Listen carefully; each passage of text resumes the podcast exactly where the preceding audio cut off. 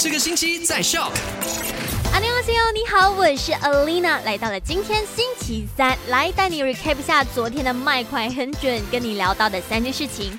第一件事情呢，跟这个 COVID-19 有关系的，因为这个疫情反弹了嘛，所以呢，全国每一天的确诊人数高达三位数，很严重的一个问题。但是呢，依然有很多人无视这个疫情，不遵守 SOP。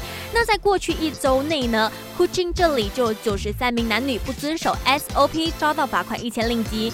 我觉得这是我们每一个人的责任，所以呢，请大家乖乖听话好吗？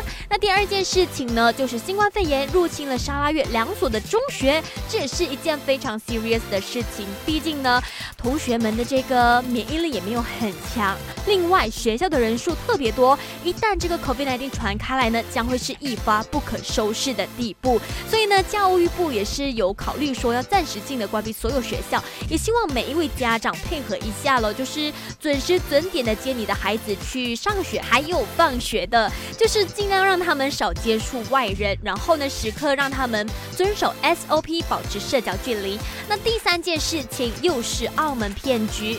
这一次被骗的呢是一名女公务员，她被骗了大概二十一万令吉。